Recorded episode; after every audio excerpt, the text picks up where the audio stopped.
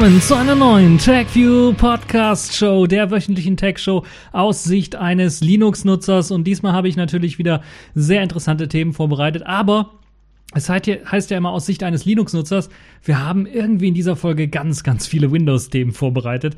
Zumindest sind die so aufgeschlagen in dieser Woche. Zum einen hat Berlin ein Problem wahrscheinlich mit Windows-Versionen, mit alten Windows-Versionen. Wir schauen uns an, worum es dabei geht. Windows macht dann auch noch eine große Umstellung, die den einen oder anderen, der vielleicht mal so einen USB-Stick mal immer wieder benutzt, dazu führen könnte, dass er jetzt äh, ja entweder das Leben einfacher hat oder ein bisschen was schwieriger hat. Da müssen wir mal schauen. Sie machen nämlich das unsichere Entfernen von USB-Datenträgern USB zum Standard was ich irgendwie ja, problematisch finde. Aber reden wir gleich noch drüber. Dann bleiben wir direkt bei Microsoft und kommen zur DSGVO, denn dort wird überprüft, ob ähm, die EU-Verträge mit Microsoft nicht ein DSGVO-Verstoß sind. Und äh, ja, das ist, äh, glaube ich, auch eine interessante Geschichte. Und ja, dazu anschließend werde ich auch noch mal kurz erwähnen, da gab es so eine coole Dokumentation, die ich auch schon, glaube ich, letztes Jahr erwähnt hatte, die man sich unbedingt anschauen kann. Ähm, bleiben wir so ein bisschen bei Microsoft, aber machen hin den Schwenk zu Linux und es geht um Windows ARM Notebooks. Es gibt ja einige Windows Notebooks, die mit einem ARM-Prozessor ausgestattet worden sind, wo Microsoft mit ARM oder mit Qualcomm, nicht mit ARM, sondern mit Qualcomm zusammengearbeitet hat, um die Prozessoren so zu optimieren, dass ihr Windows da irgendwie drauf laufen kann.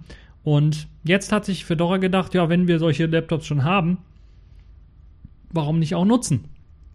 und haben in dem Fall schon mit der Portierung von einigen äh, Windows ARM Notebooks äh, begonnen, so dass halt eben in Zukunft wahrscheinlich dann auch Fedora ohne Probleme auf diesen Windows ARM Notebooks laufen wird.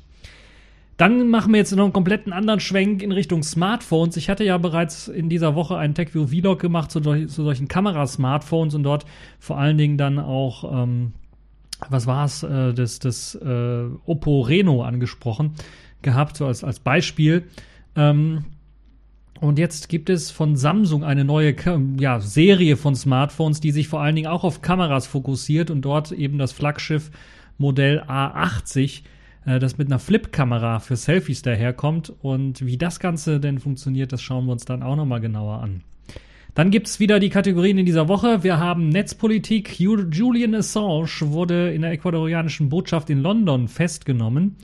Dann haben wir die Pfeife der Woche. Das ist in dieser Woche Österreich geworden. Warum? Ah, müsst ihr dranbleiben, damit ihr das hört, warum Österreich die Pfeife der Woche ist. Gerade die österreichischen Zuschauer werden jetzt sich verwundert die Augen reiben wahrscheinlich oder die Ohren. Uh, und dann haben wir Selfish der Woche. Das ist diesmal Advanced Camera. Ich habe immer darüber gesprochen. Ich glaube auch schon mal angekündigt, da mal so ein Vlog drüber zu machen oder einen Selfish OS Podcast zu machen. Ich weiß gar nicht, ob ich es gemacht habe. Ich glaube nicht. Müsste ich mal machen. Aber auf jeden Fall in dieser Woche möchte ich das euch auch noch mal kurz vorstellen in Deutsch. Für die Leute, die äh, des Englischen nicht so mächtig sind oder die einfach mal erfahren möchten, einfach mal schmackhaft das Ganze gemacht bekommen haben wollen. Auch so ein bisschen, bisschen ähm, äh, ja, audiomäßig drüber. Äh, aber apropos audiomäßig, äh, irgendwie habe ich gemerkt, dass dieser Videostream, den ich letztes Mal aufgezeichnet habe mit dieser kleinen Kamera, mit der, meiner Sony Action Cam, doch irgendwie angekommen ist, weil die Klickszahlen sind, haben sich verdoppelt. Also ja, nicht ganz verdoppelt, aber sagen wir mal so, es sind etwa zehn Leute mehr geworden als normal. Äh, die, und wenn man von wenig anfängt, also ich habe im normalen Fall etwa so 38, 35 Leute, die diesen TechView Podcast auf YouTube anklicken, um den zu hören. Äh, wie viele Leute den runterladen und per RSS-Feed abonniert sind, ich gehe mal davon aus, das sind deutlich mehr. Äh, weiß ich leider nicht, aber auf YouTube sind es halt so nur 38, aber da habt ihr halt nur so ein Standbild und dann bewegt sich da irgendwie so eine Wave-Linie mal hin und her. Ich dachte, ja, wäre vielleicht interessant, sowas mal zu machen für die Leute, die auf YouTube irgendwie zuschauen oder ja, zuhören wollen, aber das ist natürlich nicht für jeden etwas. Und aus dem Grund habe ich gedacht, ja, ich nicht einfach auf. Ich habe jetzt eine Actioncam, die kann unendlich quasi aufzeichnen, bis der Akku leer ist. Äh, ich hoffe, der Akku wird nicht so schnell leer. Ähm, äh, und ja, äh, kommt an. Also 50, über 50 Leute haben sich das letzte Video angeschaut äh, auf YouTube. Deshalb gehe ich davon aus, wenn ich so ein Videocontent mache, wo ich auch selber zu sehen bin und was quatsche, scheint das wohl interessanter zu sein, als nur einfach eine leere Grafik mit den Themen. Äh, gut, also dazu, falls ihr äh, Advanced Camera beispielsweise als Selfish der Woche auch ein bisschen was sehen wollt, ich werde das hier mal in die Kamera reinzeigen. Das wird natürlich nicht detailliert sein, wie äh, beispielsweise ein Selfish Podcast, aber zumindest vom Ansatz her kann man da durchaus was sehen. Fangen wir an mit den äh, Themen. Berlin hat Probleme mit alten Windows-Versionen und zwar geht es dabei um Windows 7-Versionen, denn dort ist das Supportende jetzt eingeleitet und äh, die FDP rechnet damit, dass es jetzt Chaos in Berliner Behörden Behörden geben wird, weil bis Ende November soll eben die Verwaltung komplett auf Windows 10 umgestellt werden. Das kann einfach nicht möglich sein, weil bislang laufen nur 2,6 Prozent der Behörden-PCs mit dieser neueren Windows-Version, die halt eben noch supported wird. Und äh, das sind etwa, also das ist quasi praktisch unmöglich, nicht umsetzbar. 78.000 Rechner äh, bis zum 30. November diesen Jahres dann wirklich auch umzustellen. Das sagt die FDP. Ich muss dem Ganzen zustimmen. Ich bin auch relativ sicher, ich bin sogar erstaunt, dass äh, sie überhaupt schon Windows 7 haben. Ich hätte vielleicht mit diesem erweiterten Windows XP Support gerechnet, der übrigens auch jetzt irgendwann eingestellt worden ist, glaube ich, oder jetzt in Kürze eingestellt wird.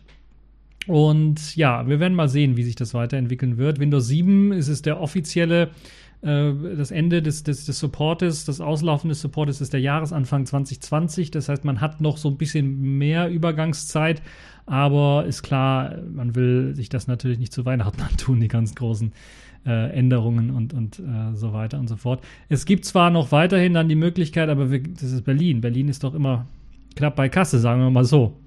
Oder im Minus, könnte man auch sagen.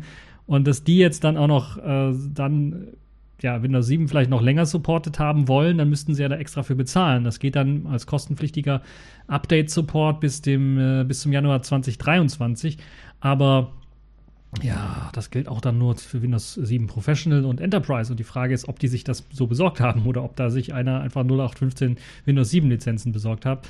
Äh, das ist halt eben die Frage. Ähm, man arbeitet allerdings, so heißt es offiziell, äh, Zitat, es wird derzeit nicht davon ausgegangen, dass Aufwendungen für einen Support, für eine Supportverlängerung entstehen, da alle Behörden im Land Berlin an einer fristgerechten Umsetzung bis zum 30.11.2019 arbeiten. Ja, äh, habe ich dafür einen Sound? Ich glaube, ich habe keinen richtigen Sound dafür. Aber ich kann euch sagen. Ihr könnt aber auch nur meckern, meckern, meckern. Und das werde ich jetzt machen. Das wird nicht klappen. Bin ich mir relativ sicher, dass das nicht klappen wird. Denn äh, die haben halt einfach zu wenig IT-Leute und es wird auf die IT-Leute nicht gehört. Und manchmal fühlt man sich als, T, als IT ähm, in so einer großen Behörde oder Stadt oder Land dann irgendwie als Und dann wird es dann später heißen, wenn halt irgendwie das Ganze nicht funktioniert hat und dann Steuergelder dafür aufgewendet werden müssen, um diese kostenpflichtigen Updates zu besorgen. Entschuldigung. Das ist dann aber leider zu spät. Nun ja, ähm, also es ist, ist mir ein Rätsel, wie das nicht vorher erkannt werden kann. Das Supportende von Windows 7 ist doch mindestens drei, vier Jahre vorher schon klar, wann das sein wird und dass man da nicht eine Planung machen kann, dass man vielleicht schon mal ein Jahr vorher umsteigt auf ein neues Betriebssystem, damit man so ein Jahr Restzeit hat, um zu gucken, was für Programme laufen denn noch, was für Pro Probleme gibt es, was für Programme laufen nicht mehr, welche Programme müssten eventuell geupdatet werden oder man müsste mit dem Hersteller reden, damit die Kompatibilität hergestellt werden kann. Ich weiß nicht, ob da nur nach 15 Programme verwendet werden oder ob es spezielle Behördensoftware ist, die da verwendet werden muss und die vielleicht von einem lokalen Anbieter ist und die muss dann eventuell auf die neue Windows-Version angepasst werden. All das hätte man sich ersparen können, wenn man halt eben früher schon angefangen hat. Aber ich habe irgendwie das Gefühl, dass es wie bei so Schülern vor dem Test. Die warten auch immer bis zum letzten Tag, bevor sie anfangen zu üben. Kenne ich ja von meiner Zeit auch. Aber das ist ja, hier geht es ja um Steuergelder. Hier geht es ja nicht um das eigene Geld, was man da verschwendet, eventuell, wenn es schief geht, sondern das Fremdgeld, also das von Leuten, von uns allen. Steuerzahlern. Also von mir jetzt nicht, weil ich nicht in Berlin wohne, Gott sei Dank, aber von Leuten, die jetzt in Berlin zum Beispiel wohnen. Na, vielleicht wird es durch die Hintertüren auch wieder nach Berlin landen, mein Steuergeld, aber das, äh, naja, schauen wir mal. Also, äh, 2022 von 77.731 Rechnern umgestellt. Das heißt, man hat es bisher nur geschafft, 2000, also 22 Rechner umzustellen. Das ist schon ein mageres Zeugnis, muss ich ganz ehrlich sagen. Und ähm, ja, bin mal gespannt, wie sie das haben, wie die das handhaben wollen. Und ähm, ja, es wird, ich bin mir relativ sicher, nicht rechtzeitig gelingen und das sieht dann, dann fast genauso aus wie der Umstieg von Windows XP auf Windows 7. Da haben äh, bereits schon die Berliner gezeigt, dass sie keine Ahnung haben, wie man so eine Umstellung macht. Sie mussten dann halt eben äh, Ende 2014 dann auch noch mit 38 Prozent äh, Rechnern arbeiten, die äh, Windows XP nach dem Supportende äh, dann irgendwie benutzt haben immer noch. Das heißt, äh, ja, Sie mussten dann tatsächlich die richtig teuren Microsoft Support Verlängerungen nachkaufen für Windows XP. Und ähm, ja, aktuell hat man es noch nicht mehr geschafft, die ganzen Windows XP-Rechner auszusorten. Und ich habe gerade gesagt, Windows XP hat auch das Supportende schon erreicht. Und es arbeiten immer noch 26 Rechner der Senatsverwaltung zum Beispiel mit Windows XP und keiner davon ist zwar an das Landesnetz angebunden, aber trotzdem, das ist schon richtig, richtig beschämend und ich weiß nicht wir in Deutschland in Sachen Technologie, wir rücken nicht vor, wir bleiben aber noch nicht mal stehen, sondern wir rücken zurück, dadurch, dass die anderen alle vorrücken und wenn wir nicht mitmachen, bleiben wir da. Also das geht nicht. Das, das darf nicht sein. Aber na gut, das ist Berlin, die kriegen es ja noch nicht mal hin, einen Flughafen vernünftig aufzumachen. Dann habe ich ja jetzt letztens auch wieder gehört, dass die wahrscheinlich wieder verschoben wird, weil sie es immer noch nicht hinbekommen haben, die Kabel da ordentlich für die Feuerleitung zu legen und die Türen gehen immer noch nicht auf und zu automatisch. Also Leute, es ist wirklich schon peinlich hier, für ganz Deutschland sogar. Nun ja, ähm, bleiben wir beim Thema Windows 10. Selbst wenn man dann auf Windows 10 aktualisiert, ist das halt nicht immer so eine gute Idee, weil Microsoft ja auf die Schnapsidee kommt, ja, wir machen ja, wir wollen ja jetzt sowas, wie, was wir mit Windows XP eigentlich machen wollten, also ständig Updates und Aktualisierungen für das Betriebssystem ähm, verteilen, sodass man halt kein großes Update, dass es kein Windows 11 mehr geben muss. Ähm, aber sie machen dann auch natürlich nicht nur gute Änderungen, sondern sie machen auch wieder Updates, die alles kaputt machen. Und ich glaube, das habe ich letztes Mal, glaube ich, auch schon von berichtet. Und jetzt gibt es auch wieder Berichte davon, dass auch immer die, gerade in großen äh, Firmen, also die sich diese Enterprise-Versionen oder die Workstation-Versionen oder wie sie alle heißen, das von Windows 10 besorgt haben, dann auf einmal nach dem Update gar nichts mehr geht. alles kaputt geht und man dann halt, gerade die, die darauf angewiesen sind, dass das Teil eigentlich 24 äh, Stunden am Tag und äh, fünf Tage die Woche, vielleicht sogar sieben Tage die Woche einfach läuft, funktioniert einfach nicht. Oder nach dem Update geht dann halt einfach gar nichts mehr. Und wenn man Pech hat, hat man halt so einen Teil, wo man gezwungen wird, das Update zu installieren als normaler Benutzer. Und falls man dann eine spezielle Anwendung hat, die dann auf einmal nicht mehr funktioniert, ärgert man sich ja. Aber gerade bei Firmen ist es ja noch ärgerlicher. Und da verstehe ich dann überhaupt nicht, dass die Firmen dann weiterhin noch Geld in den Rachen von Microsoft schmeißen, wenn dann einfach klar ist, dass diese Update-Politik äh, von Microsoft einfach für den Arsch ist. Das muss man einfach ganz so klar und deutlich so sagen.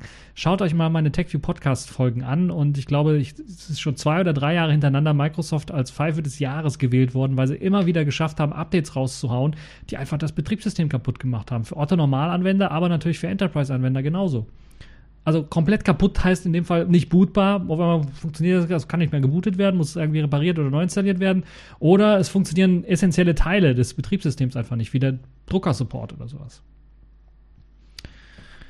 mir ein Rätsel, aber ganz klar ist, dass Microsoft halt einen großen Stellenabbau auch betrieben hat, auch in der Windows-Szene, würde ich mal sagen, und das halt eben jetzt dann wohl wahrscheinlich auch in Sachen Support dann sich deutlich zeigt, dass Microsoft einfach nicht hinterherkommt mit der ganzen Geschichte. Bleiben wir aber beim Thema Microsoft und kommen wir zu einer neuen Schnapsidee von Microsoft. Äh, sie wollen USB-Sticks Zukunft nicht mehr sicher entfernen lassen müssen. Was heißt denn das jetzt nun? Nun, ihr kennt es eventuell von Linux-Distributionen, da muss man, wenn man nur einen USB-Stick reinsteckt, wenn man so einen USB-Stick einfach reinsteckt in so einen äh, Rechner, dann wird er, muss er eingebunden werden. Und bevor man den raussteckt, den zieht man nicht einfach raus, sondern wenn man auch Daten gruppiert hat, macht, löst man die Einbindung auch wieder. So heißt es auf Deutsch. Unmounten heißt es auf, auf, auf Englisch. Im Grunde genommen macht Windows genau das Gleiche. Beziehungsweise äh, kann eben das Gleiche machen oder man wird bei der aktuellen Windows-Version immer noch darauf hingewiesen, dass man das so machen sollte. Das heißt, man zieht den Stick nicht einfach, wenn man die Datei kopiert hat, raus, weil halt eben der, äh, die Datei nicht direkt auf dem Stick landet, sondern sie in einem Zwischenspeicher erst einmal landet und dann Stück für Stück auf den USB-Stick geschrieben wird, sodass halt der Kopierdialog etwas schneller vonstatten geht. Aber auch natürlich, also so ein Schreibcache, Lesecache gibt es halt eben für I.O., für Input-Output-Geräte. Dazu zählt halt eben auch so ein USB-Stick. Und ähm, deshalb sollte man den USB-Stick nie einfach so abziehen. Und Microsoft hat dann auch eine Warnung drin, die einem sagt, wenn man das macht, bitte nicht machen, weil sonst gehen Daten verloren.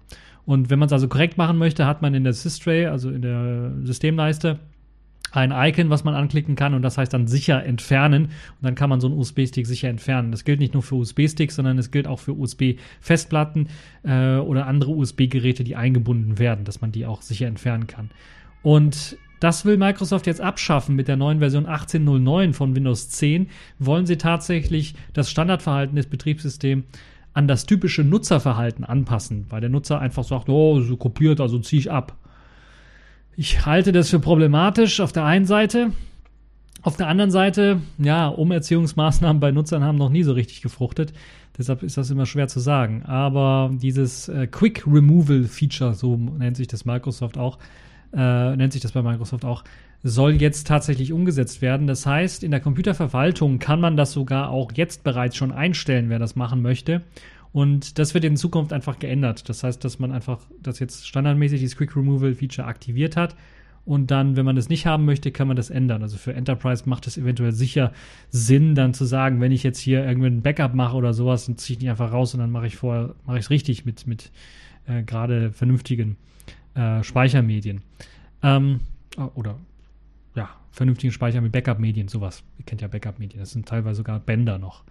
Ähm, ja, diese, diese, diese Schreibcache-Geschichte hat natürlich dann auch den Nachteil, wenn man das abschaltet, dann wird dieser Schreibcache auch irgendwie abgeschaltet. Das heißt, in anderen Worten, es wird synchronisiert auf den Datenträger geschrieben. Das heißt, wenn ihr Dateien auf dem USB-Stick kopieren wollt, ist das gefühlt äh, jetzt viel, viel langsamer also mit der neuen Windows 10 Version und den neuen Windows 10, äh, weil es halt eben tatsächlich die Daten schreiben muss auf den USB-Stick und dann sicher sein muss, dass die geschrieben worden sind, weil der Nutzer ja jederzeit den Stick rausziehen kann und äh, man dann natürlich gewährleisten möchte, dass die Daten da auch schon drauf sind, weil das halt eben jetzt der Standardverhalten ist. Ja, die Standardrichtlinie entspricht dann eben dem der gängigen Praxis der Anwender, sagt Microsoft und möchte dann halt einfach ja, für USB-Stick zumindest, wie es bei anderen Gerätetypen aussieht, ob das da überhaupt unterschieden werden kann, äh, möchten sie dann halt eben, wenn der Kopiervorgang abgeschlossen wurde, die Möglichkeit geben, dass Leute den USB-Stick einfach rausziehen können. Einerseits wirklich ein Convenient-Feature, würde ich sagen. Andererseits halte ich das für was problematisch, weil es gibt ja nicht nur Windows-Rechner, es gibt auch Linux-Rechner und es gibt macOS-Rechner und die haben dieses Feature standardmäßig nicht, sondern dort muss man tatsächlich die Datenträger aus äh, binden oder äh, die Einbindung lösen, äh, also anmounten. Ansonsten gibt es, kommt es zu Datenverlust. Ich habe jetzt so ein bisschen die Befürchtung, wenn Microsoft das jetzt ja, praxistauglich umsetzen möchte, kann es in Zukunft so sein, dass eventuell auch Diskussionen auftauchen auf Linux-Foren und bei macOS eventuell auch, dass man vielleicht auch Daten synchron auf dem USB-Stick draufschreibt, sodass halt der Nutzer einfach später den USB-Stick rausziehen muss und nicht mehr rausziehen kann und nicht mehr eben den, äh, die Einbindung lesen, lösen muss. Und das halte ich für ein bisschen ähm, ja, dumm, sagen wir mal so, dass Microsoft das jetzt ändern möchte. Ihr könnt mir natürlich schreiben, was ihr von der ganzen Geschichte haltet, einfach unten im Kommentarbereich reinposten. Aber ich finde das Ganze irgendwie so ein bisschen blöd, muss ich ganz ehrlich sagen. Klar, das ganze Einbinden und Ausbinden kommt vielleicht von noch Disketten und, und Minidisks und MO-Disks und ZIP-Disks und wie sie alle heißen. Aber Trotzdem ist das, glaube ich, immer noch eine wichtige Sache. Auch bei, bei beschreibbaren CDs oder DVDs kann man die nicht einfach rauswerfen, sondern man muss sie einfach das Schreiben beenden und dann kann man sie rauswerfen. Und das jetzt zu ändern bei USB-Sticks und bei, bei Festplatten und so weiter, USB-Festplatten, ja, ich weiß nicht. Ich weiß nicht, ich weiß nicht. Also ich hätte eher gesagt, wir bleiben bei dieser äh, sicher entfernen Geschichte weiterhin und machen vielleicht dieses Tray-Icon, was dafür verantwortlich ist, ein bisschen was mehr verständlich und besser äh, verständlich. Eventuell sogar, dass man so weit geht, dass man sagt, man macht das wie bei, ähm, wie es beim, beim Mac oder bei Linux auch funktioniert, wo man dann halt eben auf dem Desktop angezeigt bekommt, dieses neue Symbol für, für das Icon und dann dort die Möglichkeit hat, mit dem Rechtsklick zu sagen, auswerfen oder man in einem Systray-Icon sowas, sowas wie bei, beim KDE Plasma Desktop hat, wo man alle Laufwerke aufgelistet bekommt und einen einfachen Knopf zum Auswurf dann einem bereitsteht. Das wäre vielleicht auch eine gute Methode, anstatt ein einfach simples Menü, soweit ich das weiß, ist es ja bei Windows 10 auch immer noch dann nur anbietet mit einem Icon, was man sowieso irgendwie nie braucht, weil man wahrscheinlich da nie so richtig hingeschaut hat. Deshalb, äh, ja, hätte ich es mir anders gewünscht, aber ja, wir müssen schauen, wie sich das weiterentwickeln wird. Bleiben wir beim Thema Microsoft und kommen wir zur DSGVO. Den Datenschützer untersuchen jetzt, ob die EU-Verträge, die mit Microsoft geschlossen worden sind, der Datenschutzgrundverordnung entsprechen. Dazu hat die EU-Datenschutzbehörde EDPS die Untersuchung angenommen und aufgenommen, meine ich, und äh, möchte jetzt die EU-Dienststellen untersuchen, die mit Microsoft ähm, äh, einen Vertrag ha äh, hat, haben, die einen, mit Microsoft einen Vertrag haben. Und ähm, ja, die wollen vor allen Dingen schauen, vor allen Dingen, äh, was oder wie eben äh, die Überwachung und Durchsetzung des Datenschutzes in der Europäischen Union, äh, wie das umgesetzt wird, auch bei den Verträgen, wo Microsoft ja fast überall gegenwärtig ist in diesen äh, EU-Institutionen. Denn Microsoft-Produkte und Dienstleistungen sind da fast überall äh, einsatzbereit und einsatzfähig und sie verarbeiten dadurch natürlich auch persönliche Daten. Und das ESPS will deshalb nun ähm, erst einmal erfassen, welche Produkte und Dienstleistungen von Microsoft bei der EU überhaupt im Einsatz sind, weil das ist ja auch eine interessante Idee, das weiß keiner. Also man hat einfach irgendwas eingekauft und keiner hat so einen, so einen Gesamtüberblick, was da überhaupt an Produkte alles im Einsatz ist. Und dann möchte natürlich die Datenschutzbehörde auch feststellen, ob diese Regelungen, die man da getroffen hat und Anforderungen äh, des Vertrages, ob die überhaupt mit der DSGVO vereinbart werden können. Und falls nicht, müsste es natürlich dann zur Änderung führen oder man müsste sich in andere Produkte dann anschauen. Und das könnte ziemlich interessant sein. Vorbild ist hier die Niederlande, die hat im äh, November 2018 äh, dort hat die ESPS ähm, bereits eine Untersuchung durchgeführt und im äh, niederländischen Justizministerium zum Beispiel.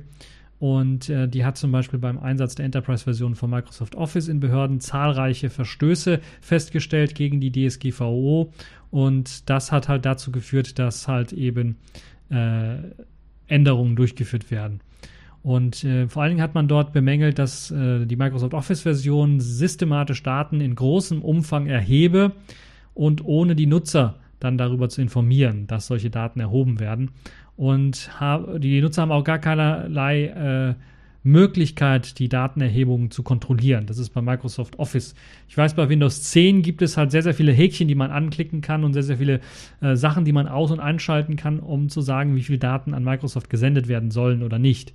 Bei Office gibt es so was anscheinend nicht, oder zumindest nicht in der Version, die dort in den Niederlanden eingesetzt worden ist.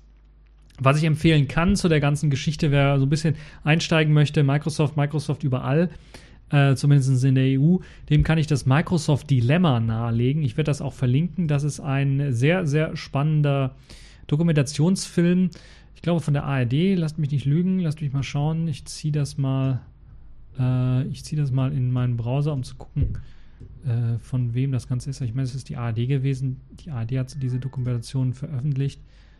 Und ähm, das könnt ihr euch anschauen. Ich äh, verlinke das zu einem YouTube-Video, nicht zum Original ARD, äh, weil in der Mediathek, glaube ich, ist es nicht mehr zu finden. Ansonsten könnt ihr in der Me Mediathek auch nochmal suchen. Äh, Microsoft Software sicher für Europa heißt da äh, die, die Frage oder Microsoft Dilemma. Danach könnt ihr suchen.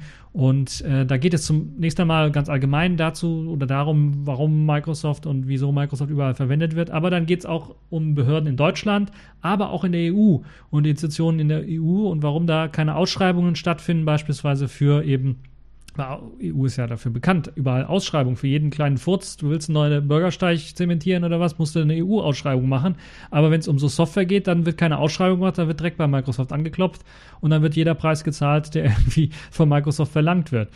Und das nicht, äh, aus meiner Sicht zumindest. Also sehr spannende Dokumentationen, sind etwa 45 Minuten, die ihr euch auf jeden Fall anschauen könnt. Kann ich nur empfehlen, äh, da mal reinzuschauen zeigt die Problematik deutlich äh, an. Und jetzt gerade auch äh, vor dem Hintergrund, dass es immer wieder diese äh, Public Money, Public Code Geschichten gibt oder ähnliche Ansätze, wo man also sagt, wenn man mit Steuergeldern schon etwas fördert, dann soll eben der Code, der da rausfällt, auch Open Source sein, frei sein, für die Bürger einsehbar sein und auch benutzbar sein.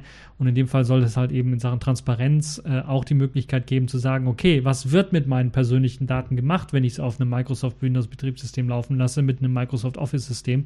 Da möchte ich da auch, auch reingucken können und wissen äh, können, was mit meinen Daten passiert und was da gemacht wird. Und äh, ja, das ist halt auch, glaube ich, im Zuge der Geschichte ziemlich interessant. Das also äh, meine Anguckempfehlung für alle die Leute, die das noch nicht gesehen haben. Ansonsten lohnt sich auch nochmal einen zweiten Blick drauf zu werfen. Bleiben wir mal so ein bisschen bei Microsoft und machen den Schwenk hin zu einer Linux-Distribution, zu einem echten Linux-Thema, auch wenn es Fedora ist. Und ihr wisst, ich bin kein großer Fedora-Fan. Äh, äh, muss ich das noch begründen? Ihr habt ja meine Tests gesehen von den letzten Fedora-Versionen, wo ich einfach äh, gesagt habe, Fedora ist sehr ignorant, was User-Features angeht und äh, bietet halt Features, die nicht funktionieren, seit über zehn Jahren schon an. Und wenn da einer rummeckert, dass die immer noch nicht funktionieren, dann wird einfach gesagt, ja, ist doch dein Pech dann. Pech. Und das ist halt äh, das, was mir so ein bisschen übel aufstößt. Naja, aber bleiben wir bei Red Hat und dem Community-Projekt davon, also Fedora. Und äh, schauen wir uns die ARM-Unterstützung an. Fedora ist ja auch bekannt dafür, dass sie seit letzter Zeit äh, ARM-Geräte unterstützen und haben, jetzt haben sich eine besondere Gerätekategorie in dieser ARM-Welt rausgesucht, nämlich die Windows ARM Notebooks. Denn Microsoft hat zusammen mit Qualcomm einige Notebooks auf ARM-Prozessorbasis entwickelt, wo dann so ein Windows 10 in einer speziellen Version lauffähig ist.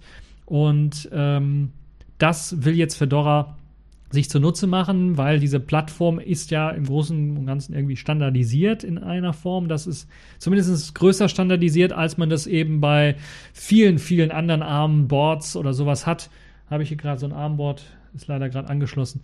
Äh, so ein ARM-Board oder sowas, die sind wenig standardisiert. Man muss für Linux einen eigenen Kernel dafür haben. Man muss für den Grafiktreiber einen eigenen Treiber haben. Das ist alles Murks, das ist Binärtreiber dieser Blob läuft dann nur mit einer, einer bestimmten Kernel-Version, die einfach schon zehn Jahre alt ist und das ist alles nervig und ja, sehr, sehr schwer. Microsoft hat aber versucht, da eine Tür reinzubekommen und Microsoft hat natürlich auch Gewicht so ein bisschen und hat dann Qualcomm dazu bewegt, halt so eine Art, ja, ein bisschen was an Standards zu machen, sodass man halt irgendwie so ein normales Desktop-Betriebssystem auf so einem ARM-Gerät laufen lassen kann und man so ein bisschen Feeling für so ein normales Desktop-System darauf bekommt.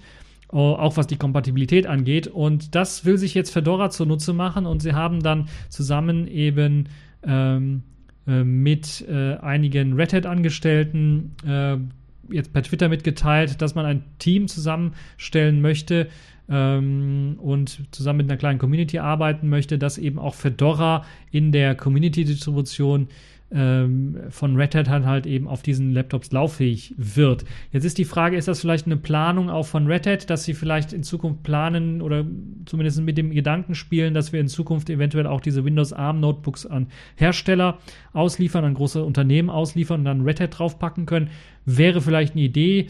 Oder zumindest hat man das vielleicht im Hinterkopf und denkt sich jetzt so, ja, wir sollen uns vielleicht mal ein bisschen darauf vorbereiten, lassen die, wir unterstützen die Community so ein bisschen dabei, dass sie das irgendwie hinkriegt. Und das könnte dann doch ziemlich interessant werden. Es gibt, äh, und Hintergrund an der ganzen Geschichte äh, war äh, die sogenannte Connect-Konferenz. Das ist eine Konferenz für Industrie- und Entwicklervereinigungen.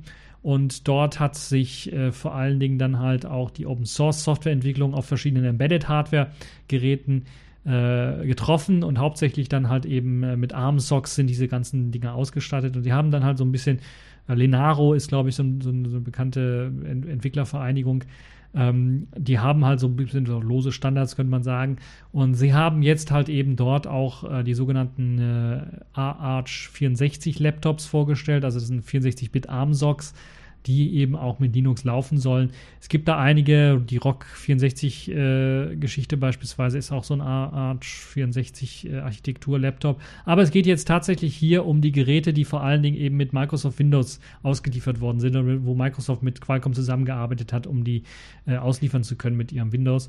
Und äh, dort gibt es doch bei diesem, ja, jetzt gerade erst mal gestarteten kleinen Projekt schon einige sehr interessante Ergebnisse, die erzielt worden sind. Normalerweise, wenn so ein SOC rauskommt und ein Armboard rauskommt, dauert das so ein bisschen was, bis da verschiedene Linux-Distributionen drauf laufen. Und wenn es dann mehrere sind, dann äh, dauert es noch länger.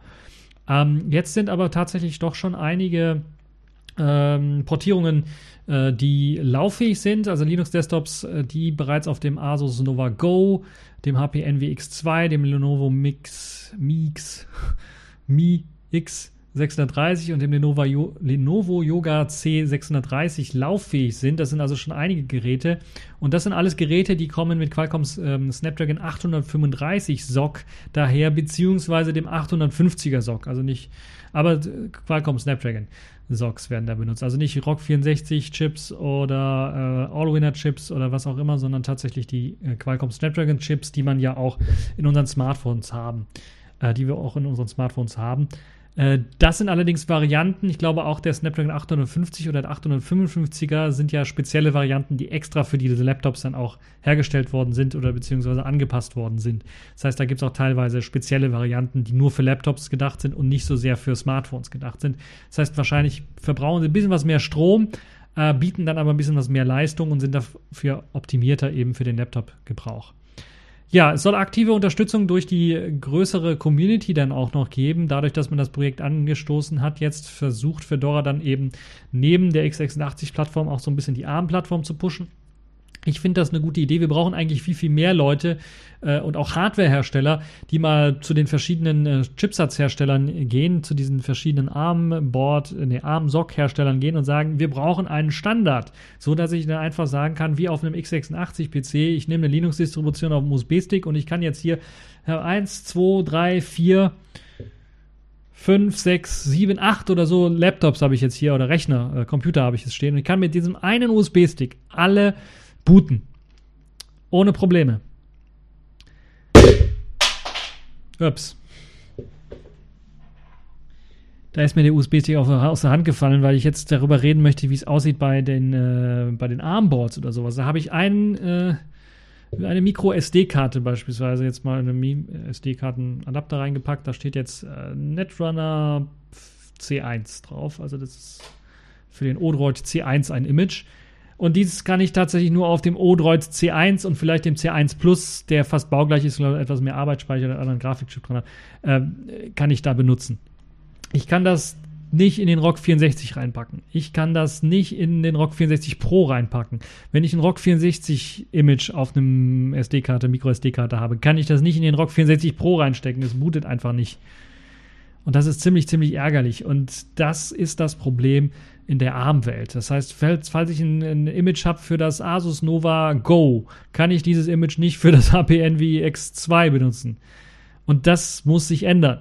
Wenn ARM erfolgreich sein möchte in der Hinsicht, dass das auch tatsächlich x86 in, im Desktop-Bereich angreifen können soll, dann muss es halt eben so einen Standard geben, der einem so etwas ermöglicht. Das gilt halt nicht nur für Linux, sondern das gilt auch für, für Windows natürlich auch.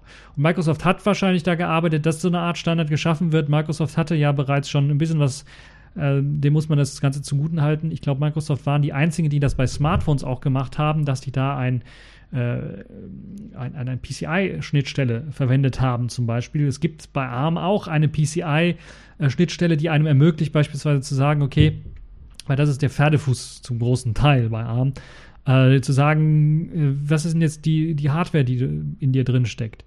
Und der PCI, die PCI-Bus-Schnittstelle sagt einem, was da für Hardware drinsteckt und gibt einem die Codes rüber.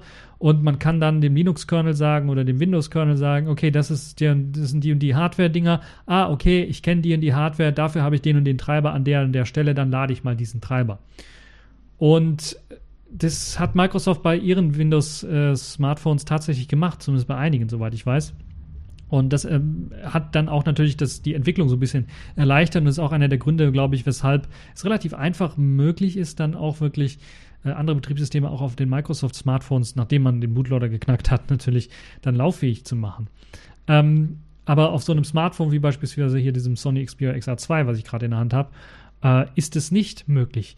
Dort wird dann so gearbeitet, da gibt es da einen Linux-Kernel für, da gibt es vielleicht, man kann sagen, okay, wenn ich einen, ich will einen Linux-Kernel verwenden für das XR2, XR2 Plus und XR2 Ultra, weil die alles im Grunde genommen die gleiche Hardware drin haben, nur eine andere, ein paar äh, Komponenten anders sind.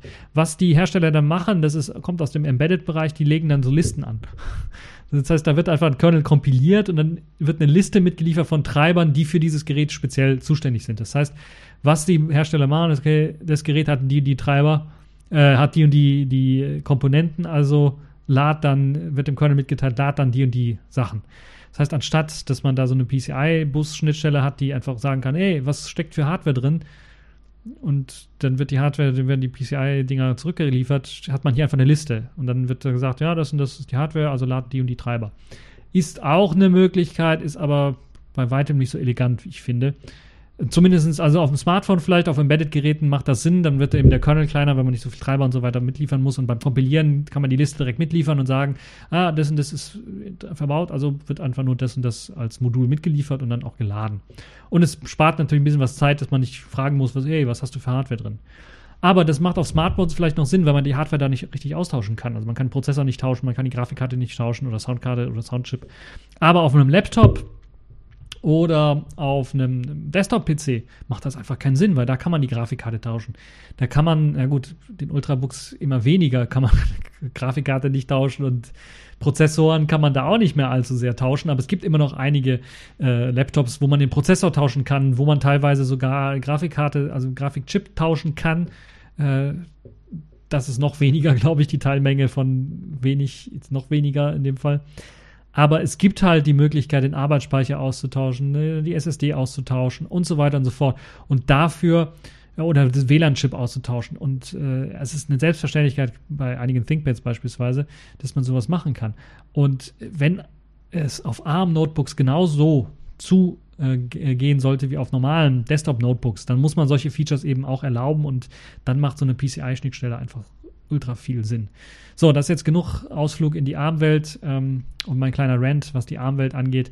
Wir werden sehen, wie sich das Ganze weiterentwickeln möchte, äh, wie, wie sich das Ganze weiterentwickeln wird. Und was ich möchte, wäre natürlich dann auch, dass wir freie Treiber für die ganzen Geschichten bekommen. Qualcomm benutzt ja meistens dann auch ähm, die Adreno GPU als, als ähm, Grafikbeschleunigungschip. Äh, und äh, da macht es natürlich Sinn, dass man da eventuell auch einen freien Treiber für nutzen kann für die Linux-Distribution. Und da wird dann auch der Adreno GPU-Treiber FreeDreno dann äh, unterstützt. Und äh, das ist sicherlich auch eine super Geschichte. Deshalb Red Hat zwei Daumen nach oben dafür, dass ihr da auch ein bisschen was Kohle mit rein investiert und äh, was Support reinsteckt in die Geschichte. So, ähm, Machen wir jetzt komplett einen anderen Schwenk, aber wir waren ja jetzt schon bei ARM und bleiben wir so ein bisschen bei ARM-Geräten oder die meisten mit ARM-Chips rausgeliefert werden heutzutage und die meisten Geräte, die mit ARM-Chips ausgeliefert werden heutzutage, sind tatsächlich Smartphones. Und wir kommen dann so ein bisschen zu einem Thema zurück, wo es um Kameras und Smartphones ging. In dieser Woche bereits hatte ich einen TechView, einen leckeren TechView-Vlog gemacht, also ich glaube 30 Minuten oder sowas habe ich gequatscht oder fast 30 Minuten über Kamerasmartphones und warum ich denke, dass äh, sie immer mehr die kleinen Kompaktkameras eventuell ablösen könnten und jetzt mit neuen Technologien wie äh, Zoom äh, Geschichten, wenn es auch nur drei- oder fünffach Zoom ist und digital dann vielleicht zehnfach Zoom, äh, man dann doch da äh, diese kleinen äh, Kompaktknipsen angreifen kann. Wer sich das anschauen möchte, unbedingt im, reingucken in meinem, auf YouTube findet ihr den Vlog natürlich auch. Ähm, wir bleiben bei Kamerasmartphones und schauen uns eine ganz spezielle Geschichte von Samsung an. Samsung hatte ja bisher immer die A-Serie und die J-Serie, das waren so Mittelklasse und äh, Einstiegsklasse von Samsung Smartphones. Und sie haben jetzt gesagt, ja, wir machen das alles irgendwie anders. Wir machen nur noch eine A-Serie, die so äh, verschmolzen wird aus der letzten A-Serie, die wir hatten, und der J-Serie, die wir hatten. Und äh, ja, wir verschmelzen das und machen dann anstatt A1, ne, was war es, A8, A10 und so weiter, machen wir jetzt äh, A80, A50 und A40 oder so, ich habe keine Ahnung. Aber auf jeden Fall eine neue A-Serie hat man jetzt vorgestellt, die dann so eine Art ja mittlere bis unterstes Segment bedienen soll, je nachdem, was für Nummer dahinter steht neben dem A. Und jetzt hat man eine, ein neues Mittelklasse-Modell vorgestellt, ein neues Mittelklasse-Spitzenmodell vorgestellt, das äh, A80 und das ist ein besonderes Smartphone, weil, das, weil dieses Smartphone kommt nur noch mit äh, rückwärtigen Kameramodulen daher. Es sind, äh, lasst mich nicht lügen, Dreifachkameras, das heißt drei Kameramodule auf der Rückseite. Ich glaube, es ist wieder Tele, äh, Weitwinkel und Superweitwinkel. Ähm, und vielleicht noch ein Sensor dazwischen und, und, und Blitz natürlich. Und äh, ja, Jetzt fragen sich einige, wie kriege ich dann die Selfie-Kultur? Die werden auch die Selfies nicht rausgeschmissen haben. Nein, sie haben tatsächlich auf der Rückseite die Kameras verbaut, haben dann einen Flip-Mechanismus entwickelt. Einen Flip-Mechanismus, der mit einem Slider kombiniert worden ist. Ihr kennt ja die Slider-Mechanismen. Da hatte ich auch das Oporeno erwähnt. Das hat so, ein, so eine, wie hat man es jetzt genannt? Äh, Shark, äh, irgendwas. Also so, ein, so eine Flosse vom, vom, vom Hai oder so, Haiflosse, könnte man es äh, zu Deutsch übersetzen. Ähm, also das klappt dann auf, die Frontkamera. Ähm, und es gab halt diese Slider-Mechanismen, wo man tatsächlich äh, die, die, das Display nach unten schiebt und dann hat man die vordere Kameras dann gesehen und dann konnte man äh, Fotos machen. Jetzt hat man sich bei Samsung gedacht, na, warum soll man einfach so viele Kameramodule einbauen? Wir haben schon drei auf der Rückseite. Äh, die sind so gut, die sind so schön, die kann man natürlich sicherlich auch für Selfies benutzen, anstatt dann zu sagen, okay, wie das ein Hersteller gemacht hat, der hat einfach Displays auf zwei Seiten verbaut, sodass ich einfach umdrehen kann, wenn ich Selfie machen möchte und dann sehe ich mich selber in einem kleineren Display, aber kann dann halt Selfies machen und sagen, das ist alles zu teuer, wir machen einfach einen Mechanismus, wir entwickeln einfach einen Mechanismus, der die Kamera einfach umdreht. Das ist nichts Neues, ich habe das schon mal gesehen, ich habe auch davon berichtet, da war es nur ein Kameramodul damals noch, aber da konnte man dieses Kameramodul, das war auf der Rückseite, das konnte man einfach umklappen nach vorne oder also man konnte das auf jeden Fall 180 Grad drehen. Ähm, und konnte sogar auch um 90 Grad drehen, wer dann so Fotos machen wollte oder so. Man konnte also um 180 Grad drehen. Das war so, das war noch manuell natürlich, da musste man tatsächlich Hand anlegen, um das äh, Modul zu drehen. Äh, war eine spannende Geschichte, hat sich nicht richtig durchgesetzt. Samsung hat sich gedacht, wir machen das jetzt motorisiert alles komplett, äh, also zumindest teilweise motorisiert und haben jetzt eben eine Art ja, Flip-Mechanismus für dieses Kameramodul entwickelt.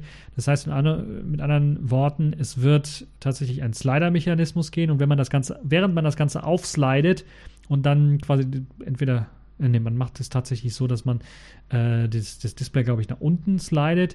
Während man das Ganze slidet, gibt es einen Mechanismus, der dann die Kameramodule von hinten nach vorne dreht. Einfach. Das heißt, die sitzen in einer Schale drin und können dann gedreht werden um 180 Grad. Und die drehen dann automatisch in äh, die Frontstellung, sodass man eben dann auch per Software sagen kann, okay, mach Selfie-Modus an, äh, noch nicht mal mach Selfie-Modus an, sondern da wird einfach das Kameramodul gedreht. Das heißt, man muss noch nicht mal irgendwie bei, bei der Kamerasoftware was umstellen. Man kann einfach das Ganze aufsliden, dann wird das Ganze eben in ein Selfie-System umgewandelt. Das ist eine nette Idee. Und es gibt dazu auch ein Video, wer sich das mal anschauen möchte, äh, wie das dann funktioniert. Äh, wer mir nicht so ganz folgen kann und meinen Gesten hier nicht ganz folgen kann, die ich vielleicht auf Video gemacht habe, der kann sich das Ganze anschauen. Und ich kann ja mal versuchen, ich, das wäre jetzt richtig, richtig geil. Ich zeige euch einfach mal, wie das Ganze aussieht hier auf der Kamera. Äh, so sieht das Ganze aus, wenn man das dann benutzt. Das ist jetzt das Video, was da jetzt abläuft. Ich hoffe, man kann es einigermaßen sehen. Das heißt, da kann ich einfach ein Foto machen mit der, mit der hinteren Kamera oder dann einfach ein Selfie machen und dann dreht sich das Ganze nach vorne.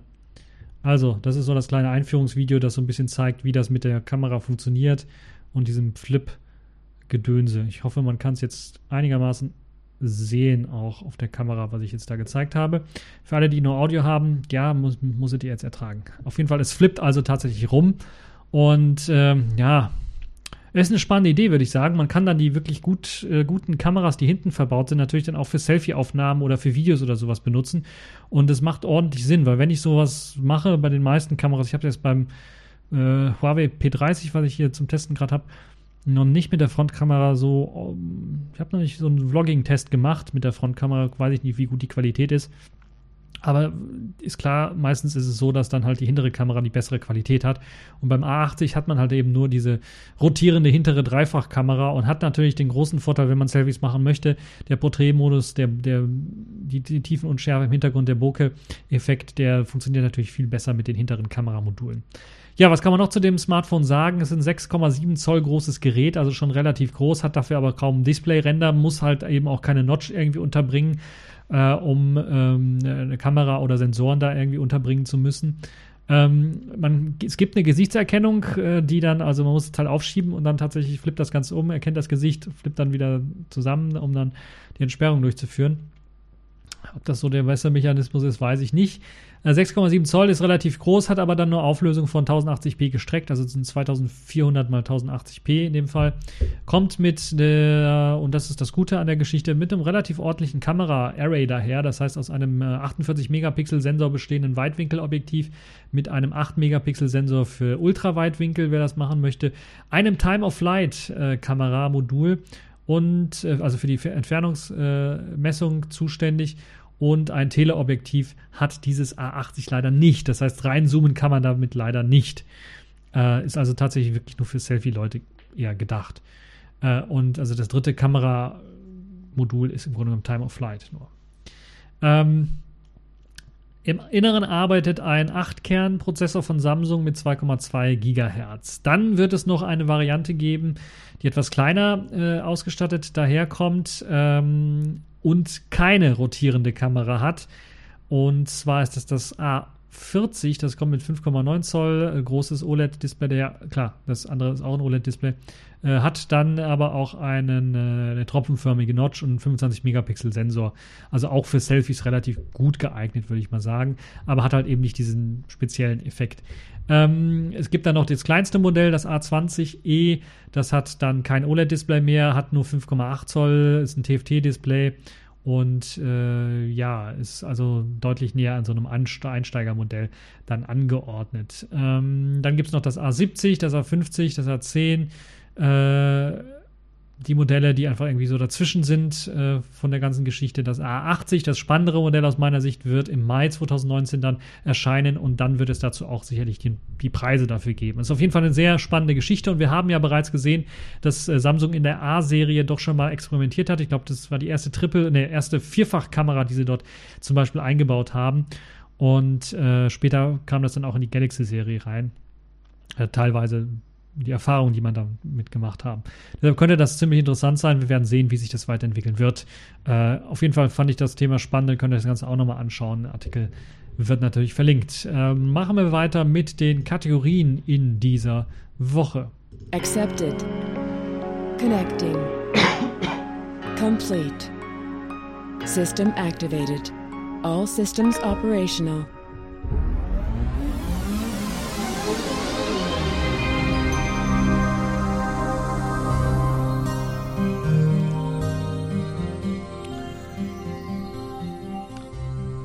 Ja, lange war es ruhig geworden um Julian Assange und damit kommen wir zur, zum netzpolitischen Thema in dieser Woche, also Netzpolitik der Woche. Äh, Julian Assange, der sich ja vor ein paar Jahren, ich glaube sieben Jahre, ist es mittlerweile sogar schon her, in der ecuadorianischen Botschaft versteckt hat, weil halt eben ihm ungemacht drohte. Er hatte eine Strafanzeige von was, ich glaube Schweden, äh, über eine angebliche Ver Vergewaltigung ähm, und sexuelle Belästigung und London wollte oder England wollte ihn dann festnehmen und eventuell nach Schweden ausliefern für den Prozess. Aber er hatte Angst, dass er vielleicht von Schweden, dass das ein Schauprozess ist und dass er dann vielleicht von Schweden ausgeliefert wird an die USA, wo ihm dann halt eben eventuell sogar Folter oder sogar äh, eine Anklage äh, mit äh, eben ähm, mit Ausgang Todesstrafe eventuell das hat er befürchtet gehabt und deshalb hat er sich dann äh, nach einer kurzen Zeit, wo er sich auch, auch immer gemeldet hat bei, bei der Londoner Polizei, ähm, hat er sich dann abgesetzt und äh, hat Asylantrag in äh, Ecuador beantragt und sich dann in der ecuadorianischen Botschaft aufgehalten. Sieben Jahre lang hat er sich dort aufgehalten. Es gab dann aber das letzte Thema, was ich so ein bisschen angesprochen hatte, war, dass er sich so mit, dem, äh, mit der ecuadorianischen Botschaft nicht so sehr befreundet hat, beziehungsweise da Streit aufgetreten ist und man schon so, ich glaube, es ist zwei Jahre schon her, dann Probleme mit ihm hatte. Zum einen natürlich wegen dem langen Aufenthalt, was natürlich für so eine Botschaft, die Botschaft ist kein Hotel, ist eigentlich dafür nicht gemacht äh, ein Problem ist. Das andere war, dass er da auch ein bisschen was rumgetweetet hat und, und Dokumente verschickt haben soll, die geheim gehalten werden sollten und so weiter und so fort. Das heißt, er hat das, was wofür Wikileaks bekannt ist, dann in der ecuadorianischen Botschaft dann mit seinen Gastgebern gemacht und da Geheimnisse ausgeplaudert, das fanden die nicht so gut. Und vor allen Dingen dann natürlich, sicherlich hat das fast ans Überlaufen gebracht, dass er dann auch irgendwann mal, oder Wikileaks dann auch irgendwann mal, und wahrscheinlich, weil er in der ecuadorianischen Botschaft ist, dann wahrscheinlich selber auch als Whistleblower da ein bisschen äh, Daten weitervermittelt hat, äh, dann auch gegen den, den Präsident aus Ecuador so ein bisschen, ähm, den so, so ein bisschen angestachelt hat und den so ein bisschen ja provoziert hat, halt auch mit Dokumenten, die geleakt worden sind über seinen äh, Führungsstil und seine Machenschaften. Und das hat halt jetzt dazu geführt, äh, dass Ecuador zusammen mit äh, England dann äh, gequatscht hat, geredet hat, Bedingungen für eine Festnahme von äh, Julian Assange oder eine Übergabe von Julian Assange äh, dann verhandelt hat und ist jetzt dazu gekommen.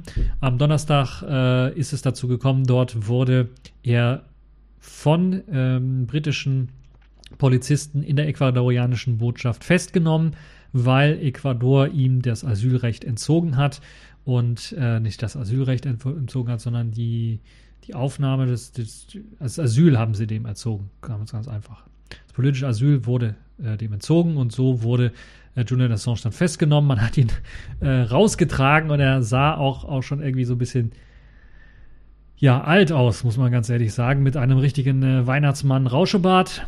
Und äh, ja klar, sieben Jahre in so einer kleinen Botschaft festgehalten, da ist, ist äh, psychisch sicherlich eine Belastung und die zeigt sich dann auch irgendwann mal äh, äußerlich, würde ich mal behaupten. Ja, äh, der Wikileaks-Gründer wurde also festgenommen, ist jetzt in Polizeigewahrsam in London und äh, dort wird eben vor allen Dingen wegen ihm ermittelt und er ist, glaube ich, jetzt auch in Haft, weil er gegen die Kautionsauflagen verstoßen hat. Er war ja, bevor er in die ecuadorianische Botschaft geflüchtet ist, auf Kaution und sollte sich jeder, jederzeit eben dann, ich glaube, einmal in der Woche oder einmal im Monat oder sowas musste er sich in, auf einer Polizeistation melden. Das waren die Kautionsbedingungen und diesen hat er sich eben äh, entzogen dadurch, dass er in die ecuadorianische Botschaft geflüchtet ist. Und das wird ihm jetzt zum Vorwurf gemacht und das wird jetzt dazu, führt jetzt dazu, dass er festgenommen wird. Äh, Schweden selber hatte ja die, ich glaube, das, das Verfahren eingestellt gegen ihn wegen sexueller Belästigung und Vergewaltigung. Es geht dabei um zwei Frauen, die ihn angezeigt haben sollen wegen Vergewaltigung oder sexuelle Belästigung. Ähm, das Thema hatten wir, glaube ich, auch schon rauf und runter beschrieben äh, was Vergewaltigung in Schweden heißen kann, eventuell, und äh, was es eventuell nicht so ist. Das klingt dann jetzt immer nach einem schweren Vorwurf, aber äh, wer sich dafür interessiert, der sollte in einer der, also der, glaube vor zwei Jahren erschienenen Deckview Podcast-Folgen noch ein bisschen reinhören oder äh, auf Video gibt es sicherlich auch einige Dokumentationen, die das Ganze nochmal ein bisschen aufklären. Das will ich jetzt nicht alles nochmal erläutern wollen. Aber er wurde jetzt tatsächlich auch äh, eben festgesetzt und jetzt gibt es sogar auch, ähm, zumindest von einer der Frauen äh, in Schweden, wieder Bemühungen, das Verfahren wieder aufnehmen lassen zu wollen, nochmal eine Klage zu starten, um ihn dann wirklich nach Schweden zu holen und dann einen Gerichtsprozess auszusetzen ist die Frage, was oder wie wird London sich oder wie wird sich ähm, England ganz allgemein oder das britische Königreich verhalten, was eventuell ein Auslieferungsgesuch der USA angeht, wo er natürlich dann eben wegen Geheimnisverrates und anderen Anklagepunkten eventuell angeklagt werden könnte. Es ist alles momentan auch so ein bisschen schwammig, weil die USA selber wohl nicht damit gerechnet hat, dass er äh, jetzt wirklich festgenommen wird, der Julian Assange. Das heißt, die hatten nicht in der Schublade irgendwie schon mal eine Anklage gegen ihn und müssen sich jetzt irgendwas aus dem Ärmel ziehen. Und da muss man mal schauen, wie sich das weiterentwickeln wird, ob er eventuell sogar in die USA ausgeliefert wird. Und äh, ja, mh, mm, wir müssen mal schauen, wie sich das äh, dann weiterentwickelt wird. Der ecuadorianische äh, Präsident hat sich auch nochmal geäußert im Fernsehen dazu, weil es halt eben auch, äh, ja, das ist der Herr Moreno, äh, der da an der Macht ist, weil es halt eben auch eine, eine sehr politische Geschichte ist und dann natürlich, glaube ich, Ecuador äh, ansonsten nicht so sehr in den Medien vorhanden ist, aber er hat sich geäußert und hat dann äh, die Gründe für den Entzug des Asyls dann auch ganz klar nochmal deutlich gemacht. Und das waren halt eben un, äh, also einfach unmögliches Verhalten von Julian Assange gegenüber ähm, seinem Gastgeber Ecuador, seinem Asylgeber Ecuador und das war halt irgendwie, das Fass war irgendwann mal voll. Äh, inwiefern das eventuell auch damit zu tun hat, dass Wikileaks eben auch ecuadorianische äh, geheime Dokumente veröffentlicht hat, das muss man, es bleibt jedem selber überlassen, das mal zu sehen. Aber ich kann mir durchaus vorstellen, dass ein psychisch angeknackster ähm, Julian Assange, der ja sowieso eine, sagen wir mal, exzentrische Person, Persönlichkeit ist, äh, dass er in so einer psychisch angeknacksten Situation auf einem kleinen Raum in der ecuadorianischen Botschaft für sieben Jahre gefangen, dann auch irgendwann mal austickt und ausrastet und äh, das halt irgendwann mal das Fass zum Überlaufen gebracht hat. Ja, es bleibt jetzt bisher unklar, ob die USA überhaupt, USA überhaupt eine Anklage gegen Julian Assange aufgeben kann und aufnehmen wird. Aber wir werden sehen. Wir werden äh, durchaus sehen. Äh, interessanterweise hat sich der berühmte amerikanische Präsident äh, Donald Trump dazu wenig geäußert und gesagt, das wird einfach dem Justizminister überlassen, wie das Ganze aussieht. Es gibt ja auch, soll auch Verstrickungen geben von einigen ähm, ja, Trump-nahen Wahlhelfern und ich glaube sogar Trump-Familienmitgliedern mit eben Wikileaks und Julian Assange im Konkreten, die dann äh, dazu geführt haben, dass zum Beispiel ja so ein bisschen Wahl äh, Beeinflussung stattgefunden hat, dadurch, dass bestimmte äh, Leaks von Wikileaks veröffentlicht worden sind, was zum Beispiel Hillary Clinton E-Mails äh, angeht und so weiter und so fort, die natürlich dann so ein bisschen als Wahlmanipulation oder Wahlbeeinflussung durchaus äh, ja, zu verstehen sein könnten. Und deshalb will sich Donald Trump wahrscheinlich da eher weniger zu äußern. Ähm, ja, ihr könnt euch das Ganze, den Artikel nochmal anschauen, ihr könnt das kurze Video anschauen, wo man äh, sieht, wie Julian Assange aus der Botschaft getragen wird von, ich glaube, vier Leuten, die ihn wirklich tragen und er etwas einen verwirrten Eindruck macht. Auf den späteren Bildern äh, sieht man vor allen Dingen, dass er auch wirklich, also mit dem Rauschebart, es wirkt halt ziemlich alt äh, dadurch und äh, angeschlagen, sagen wir mal so. Äh, inwiefern, inwiefern wahrscheinlich der Aufenthalt auch gesundheitlich eventuell Einschränkungen mit sich gebracht hat, weiß ich nicht. Aber es ist durchaus so, dass ähm, äh, es wahrscheinlich auch hätte keine Lösung geben können für Julian Assange, anders als jetzt irgendwann mal aus der ecuadorianischen Botschaft auch rausgehen zu wollen, also auch eigenständig rausgehen zu wollen, äh, weil, ähm, ihr könnt euch vorstellen, das ist ja dann fast, wenn man in so einem kleinen Gebäude festgehalten wird oder dort eben, ja, leben muss für sieben Jahre, ist das ja schon so eine Art Gefängnis. Man kann sich nicht frei bewegen. Man kann nicht einfach in den Supermarkt gehen und was einkaufen gehen. Man kann nicht einfach mal irgendwo, was weiß ich, mal entspannen in den Park reingehen, sondern ist in einem Gebäude gefangen. Und das hat schon gefängnisähnliche Zustände, würde ich sagen. Selbst Gefängnisleute, ich weiß gar nicht, ob die überhaupt einen Hinterhof haben, wo er dann eventuell rausgehen kon hätte können. Bin ich mir noch nicht mal sicher. Das heißt, das ist schon. Ach, ihr könnt euch selber eine Meinung dazu bilden und mir sagen, was ihr von der ganzen Geschichte haltet. Machen wir mal weiter. Ich will nicht allzu lang äh, das Ganze auffallen. Ich habe schon wieder fast eine Stunde verquatscht. Kommen wir zur Pfeife der Woche. Das ist diesmal Österreich geworden, denn Österreich will ein sogenanntes digitales Vermummungsverbot einführen. Das heißt, in Wien äh, hat man jetzt beschlossen, dass man äh, ja die Hinterlegung einer Handynummer im Internet äh, äh,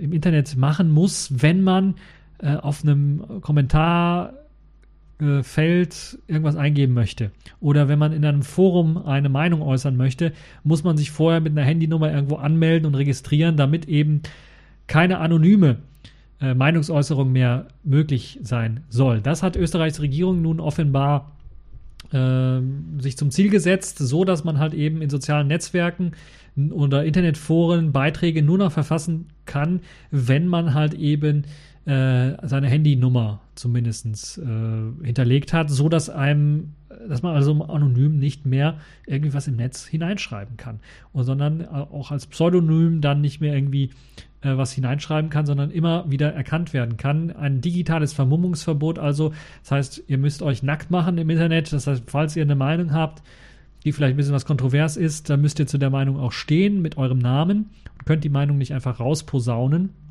Inwiefern sich das dann auch auf soziale Netzwerke wie Kurznachrichtendienste beziehen wird. Bip, bip, bip, bip, bip, bip, bip, bip, bip, bip. Eine Stunde ist vorbei. Hört das jetzt auf zu piepsen oder nicht? Es piepst im Hintergrund für die Leute, die es nicht hören.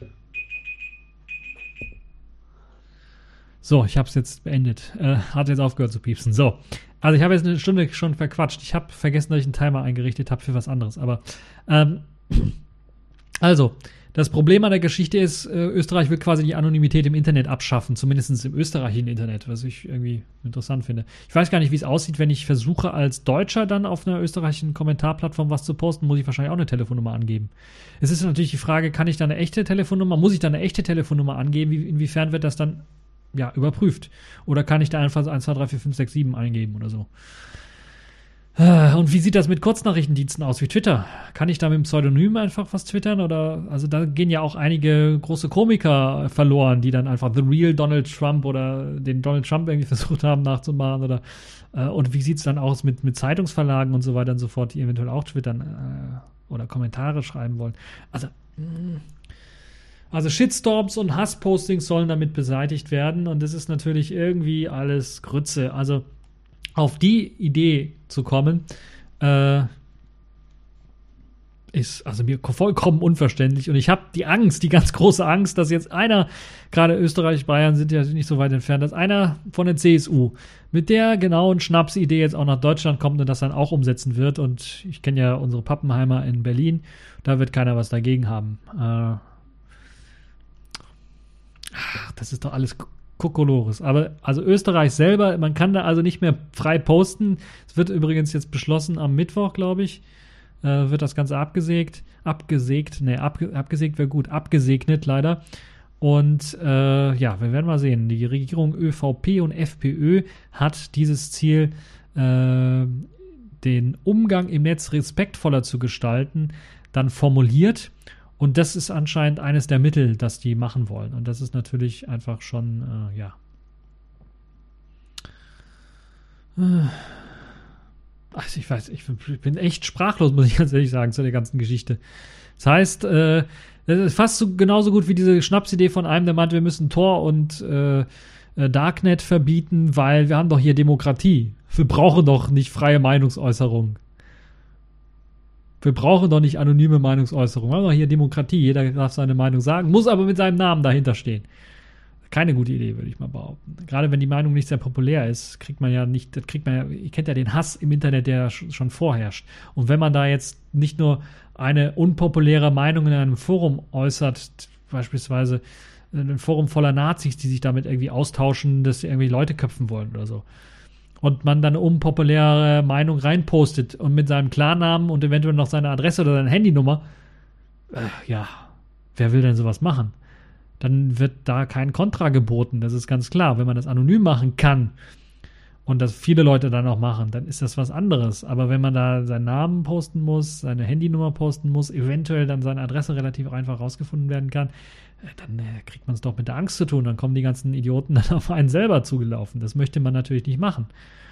Äh, genauso gibt es natürlich auch andersrum äh, Leute, die komplett obskure Ideen haben, ähm, Reichsbürger beispielsweise, und die dann Wobei, glaube ich, bei denen, die stehen sogar mit ihrem Namen dahinter, was sie da sagen. Aber andere Idioten, die dann einfach ganz obskure Ideen haben und dann einfach die einfach aufschreiben oder einfach nur Hass verbreiten wollen und äh, den dann einfach aufschreiben und blind, voller blinder Wut und Zorn auf die Tastatur hacken. Und ähm, also gerade noch so viel Eigenmotorik haben, dass sie da ein paar Sätze raushauen können, aber manchmal ist es so, dass sie so wütend sind, dass nicht mal klare Worte und Sätze rausfallen, sondern einfach nur Hass, Hass, Hass rauskommt. Und äh, da macht es natürlich Sinn, aber da gibt es ja jetzt bereits schon auch Möglichkeiten, solchen Hass rauszufiltern. Und wenn Leute eben so wütend sind, ist halt die Frage, schreckt es sie ab, dass sie da ihre Nummer angeben müssen, ihre Telefonnummer, sodass man dann auf ihren realen Namen irgendwie zurück das Ganze führen kann. Wage ich mal zu bezweifeln, wenn man sich überlegt, was teilweise an Hasskommentaren äh, in sozialen Netzwerken abgeht, wo Leute nicht anonym diese Hasskommentare hinterlassen, sondern mit ihrem vollen Namen. Und wenn man dann auf das Profil klickt, kriegt man sogar die Anschrift. Es gibt ja nichts äh, zu ungut oder es gibt ja auch nicht äh, für, zur Verwunderung dann auch einige Videos, wo dann Politiker, die solche Hass-E-Mails bekommen haben oder Hass-Nachrichten und Botschaften bekommen haben auf äh, sozialen Netzwerken, dann, äh, weil eben die Namen dort klar draufstehen und die Adresse eventuell auch stehen, die dann mal an der Haustür klingeln und mit den Leuten reden wollen. Das gibt's ja das ist ja kein Phänomen, was irgendwie komplett aus der Luft gegriffen ist, sondern es gibt es ja tatsächlich, weil eben die Leute das heutzutage immer noch so machen. Also diese Klarnamenpflicht oder in dem Fall eine Handynummer äh, zu hinterlegen, schützt nicht davor, dass Leute einfach äh, Hass im Internet verbreiten. Das ist ein Irrglaube. Und das Einzige, was eben das hier äh, macht, dieses Gesetz, ist das Internet ein bisschen was unfreier. Und äh, anonyme Meinungsäußerung ist ein hohes Gut auch in einer Demokratie. Und wenn wir das abschaffen in einem Teilbereich, wie beispielsweise dem Internet, dann ist das ähm, keine gute Geschichte, keine gute Grundlage für das Weiterexistieren der Demokratie. Und es wird ja immer davon geredet, im Internet müssen die gleichen Gesetze gelten wie im realen Leben. Wobei ich das reale Leben mit dem Internet nicht ganz immer unbedingt trennen wollen würde, weil ja reale Personen sich im Internet austauschen und Daten äh, und kommunizieren und da nicht nur irgendwelche Fake-Geschichten oder Bots miteinander reden und quatschen. Wobei, ja gut, einige dieser ähm, Dating-Apps werden wahrscheinlich Bots haben, die miteinander quatschen, aber das meiste, was dort im Internet getauscht wird, sind ja, wird ja von realen Leuten erzeugt. Also das, deshalb würde ich sagen, das Internet ist schon Teil der realen Welt, nicht einer virtuellen oder äh, nicht realen Welt. Äh, es ist aber nur eine andere Welt, es ist eine globale Welt, es ist eine ähm, vernetzte Welt. Und natürlich sind da andere, ähm, nicht Regeln, sondern andere Geflogenheiten durchaus zu finden als in der, was weiß ich, in Buxtehude oder sowas. Da geht man natürlich ganz anders um mit Leuten eventuell als äh, im Internet, wo man natürlich auch anonym äh, seine Meinung äußern kann und dann eventuell mal einen raushaut, weil man nicht genau weiß, wo der andere über, ist ja nicht der Nachbar unter mir, der dann am nächsten Tag zu mir hochläuft und sagt, ey, was hast du denn da gerade gesagt? Weil das zeigt, zeigt ja auch dieses Politiker- Experiment, will ich mal sagen, wo die Politiker tatsächlich diesen Hass in den sozialen Netzwerken von Leuten bekommen haben. Und wenn sie dann an der Tür geklingelt haben und mit denen dann geredet haben, die diese Hasskommentare reingepostet haben, dann waren die Leute natürlich auch ganz anders.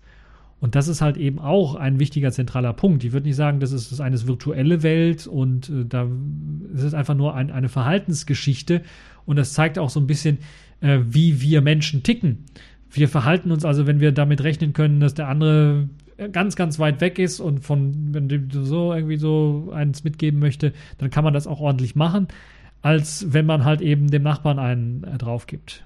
Also das ist schon ein, ein richtiger großer Unterschied aus meiner Sicht. Nun ja, trotzdem soll es eben oder muss es auch eben die Möglichkeit geben der anonymen Meinungsäußerung.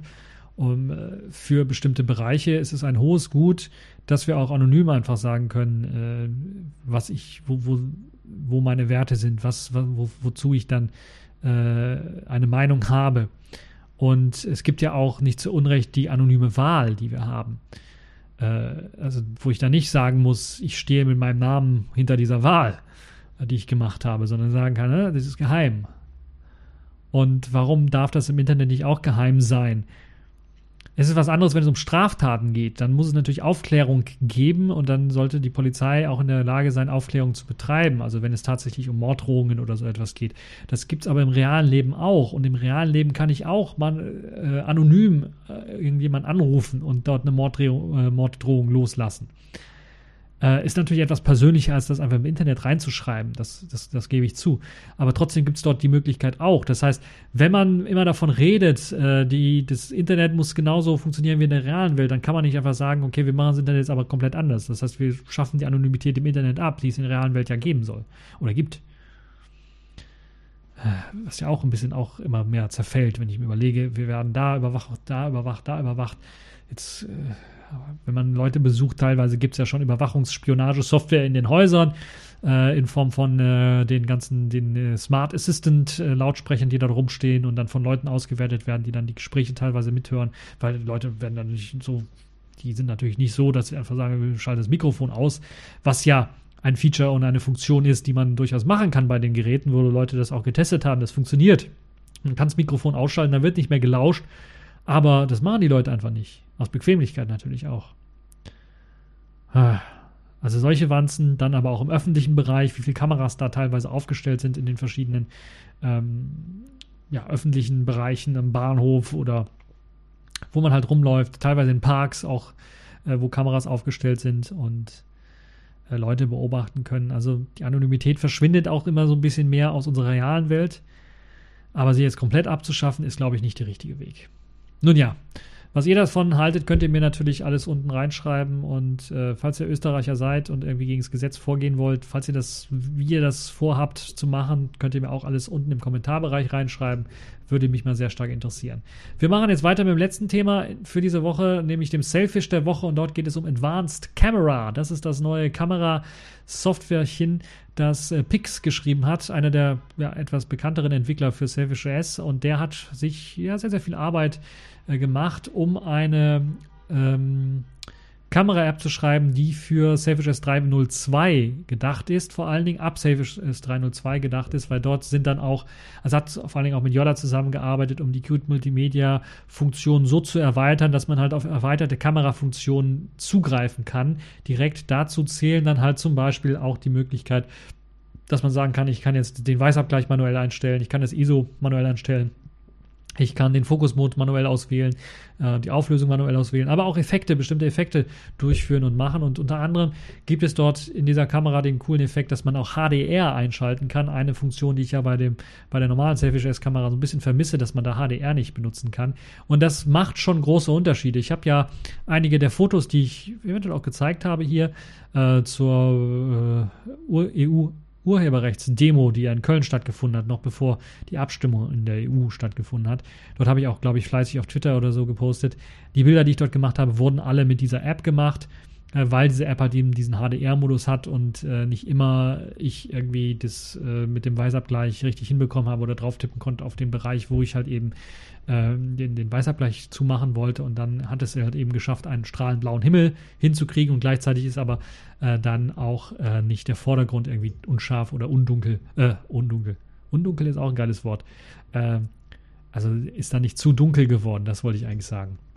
Es gibt auch viele andere Modi, wie beispielsweise die Möglichkeit äh, einer automatischen Szenenerfassung. und da gibt es halt die Möglichkeit Porträt, Nachtmodus, äh, Hintergrundleuchten, äh, also gerade wenn die Sonne einen anstrahlt oder man ein Porträt machen möchte von einem äh, Fenster von einer Person äh, aus dem Innern heraus, dann kann man halt eben diese verschiedenen Szenen auswählen. Die werden auch automatisch erkannt, wenn man das machen möchte.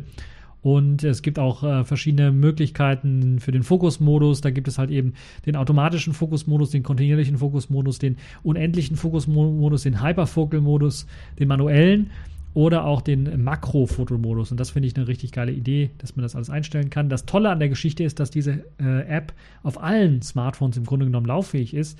Auch selbst bis zum Yola 1 hin lauffähig ist. Selbst mit dem Yola 1 könnt ihr dann HDR-Fotos machen erwartet keine großen Wunder, aber gerade beim äh, Sony Xperia XR2 ist das doch durchaus eine richtig gelungene äh, Kamera-App, das kann ich euch durchaus sagen. Lasst äh, sie mich mir mal hier öffnen für die Leute, die das Video anschauen, die werden das jetzt hier sehen können. So sieht die Kamera-App aus. Ist im Grunde genommen also auch eine ganz stinknormale Kamera-App. Es gibt hier ein paar Optionen, die man anklicken kann, äh, wo eben dann äh, Effekte durch aus, äh, ausgewählt werden können, wie Graustufen, Negativ, Solarisieren, Sepia, Posterisieren, Whiteboard, Blackboard oder Aqua. Also hat man einige Effekte, die man durchaus durchführen kann und der Aqua-Modus macht dann alles irgendwie so ein bisschen bläulich beispielsweise. Äh, das ist halt eine richtig geile Sache. Dann gibt es aber auch die Möglichkeit, wie gesagt, die Szenen auszuwählen und die sind standardmäßig ausgeschaltet, aber da kann man zum Beispiel auch einen Nachtmodus sagen. Und wenn man im Nachtmodus ist, dann kann man tatsächlich in, in etwas dunkleren Situationen auch Fotos machen. Und falls ich hier fokussieren könnte, dann könnte ich euch das zeigen. Und dann kann man halt auf jeden Fall auch äh, Fotos machen. Das ist jetzt kein Nachtmodus, wie man den vielleicht von anderen Smartphones her kennt. Äh, aber wenn man Sterne aufnehmen möchte oder sowas und, und äh, nicht allzu lange Belichtungszeiten haben möchte, kann man das alles hier machen. Ähm, das ist also auch schon wirklich äh, eine richtig gute Geschichte, wie ich finde. Bei mir klappt jetzt der Fokusmodus nicht. Keine Ahnung, warum nicht. Äh, aber in der Theorie sollte das Ganze auch äh, wunderbar klappen auf dem Xperia XH2. Es gibt auch die Möglichkeit, sofort die Auflösung zu wechseln. Man muss also nicht in die Einstellung reinzugehen. Es ist insgesamt eine deutlich bessere Kamera-App als das, was äh, Yolla standardmäßig ausliefert. Also die Jolla Standardknipse, die ihr so kennt. Das ist so eine Knipse, wo ich sagen würde, ja, das ist einfach zum Starten und den Auslöser drücken und dann hoffen, dass das alles scharf ist und alles gut ist. Und man kann vielleicht noch den Fokuspunkt verschieben und den, den Weißabgleich auf einen bestimmten Fokuspunkt setzen. Das war es dann aber auch schon. Wenn ihr aber jetzt eine erweiterte Kamera-App haben möchtet mit verschiedenen Szenenmodus, auch dem HDR-Modus standardmäßig aktiviert, dann schaut euch die Advanced Kamera-App an.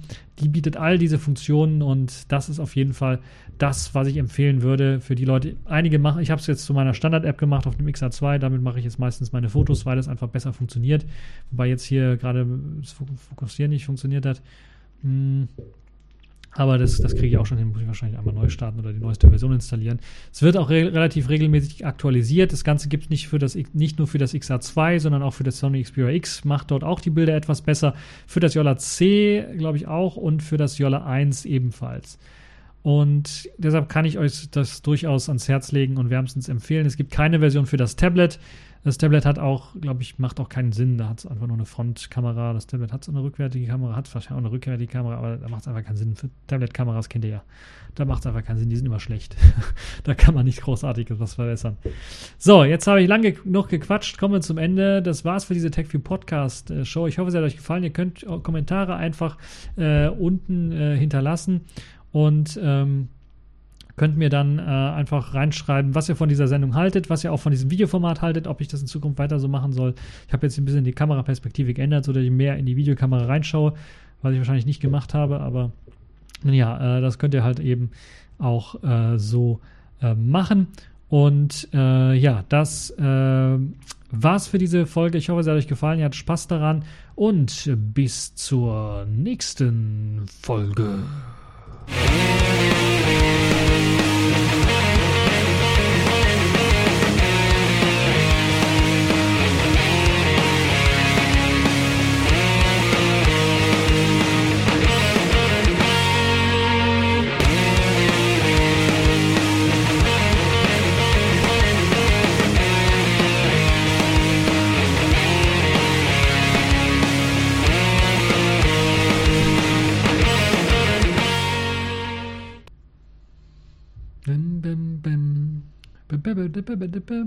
Auf Wiedersehen! Auf zu winken, sonst bricht der Arm ab!